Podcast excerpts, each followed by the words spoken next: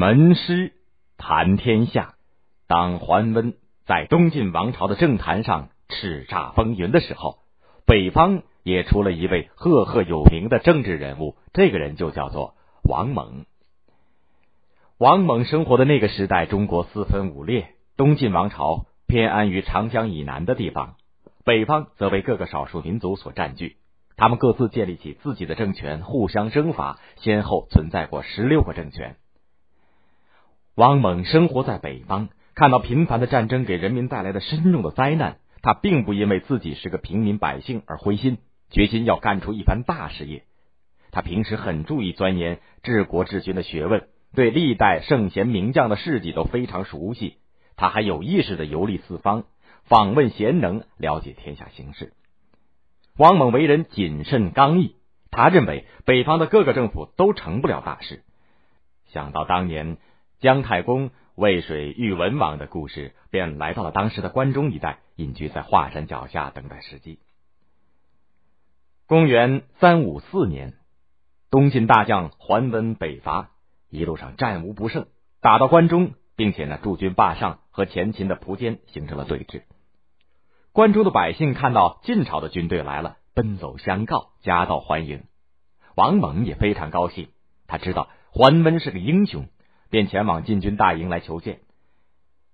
桓温看到他身穿麻布短衣，便一脸不屑的样子。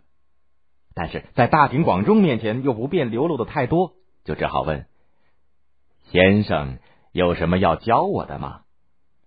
王猛一面把手伸进衣襟里捉着狮子，一面从容的说：“称王称帝我是教不了的，至于统一天下、流芳百世，还是可以和将军。”切磋切磋的，桓温听他谈吐不凡，话中有话，脸色不禁变得庄重起来。王猛便继续纵论天下的形势、治国战略，旁若无人。桓温听得越来越入神，能为关中能有这样的人才，暗暗称奇。王猛看到桓温已经被他吸引住，便话锋一转，劝桓温要抓住时机，赶紧和前秦决战。而这个时候呢，桓温并不马上要进攻前秦，因为他还要利用前秦和东晋朝廷讨价还价。他低头沉思不语。王猛马上看破了他的心思，感到非常失望。不久，桓温决定退兵。临行前，他邀请王猛一起南下。王猛知道东晋朝廷的内部潜伏着很大的危机，就拒绝了。前秦将军苻坚胸怀大志，听说了这件事情，知道王猛是个人才，就立刻派人前去请王猛出山。两人一见如故，非常投机。苻坚高兴的把王猛比作诸葛亮，对他非常信任。不久，前秦皇帝苻建死了，苻坚自立为大秦大王，王猛被任命为中书侍郎，也就是中书省的副职。由于智计卓著，很快就被提升为尚书左丞，也就是尚书省的副职。京兆尹，也就是首都的最高长官。在做京兆尹的时候，王猛严格执法，刚正不阿，坚决捕杀酗酒行凶、劫人财产的太后弟弟强德，并在一个多月里就惩治了二十多个横行不法的权贵。经过他的整顿，社会风气大有好转，在一年当中竟连五次升官。权力大的不得了，当时他才三十六岁。王猛不仅在政治上有着杰出的才能，在统兵打仗上也很有一套。他为前秦南征北战立下了赫赫的战功。他曾经率军攻打东晋的晋州，讨伐叛乱的羌族首领连起，出征钱粮的张天锡等等，都取得了胜利。他又平定了前秦宗室蒲柳、蒲双、蒲搜、蒲武等人的叛乱。扫清了通往中原通道上的障碍。公元三七零年，王猛还率兵灭掉了前燕。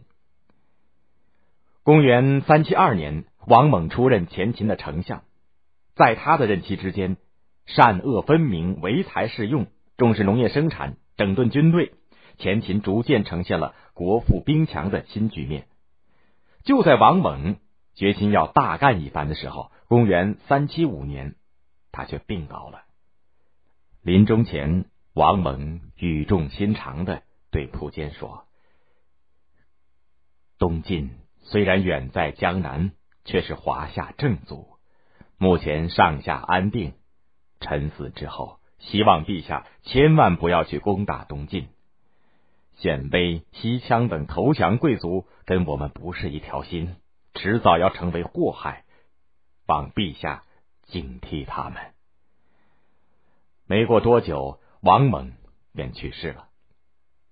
蒲坚伤心极了，他对儿子蒲弘说：“看来苍天是不想让朕统一天下，为什么这么快就夺走了王丞相？”可是。王猛死后，蒲坚并没有听从王猛的话，他率兵攻打东晋，结果在淝水被打得大败。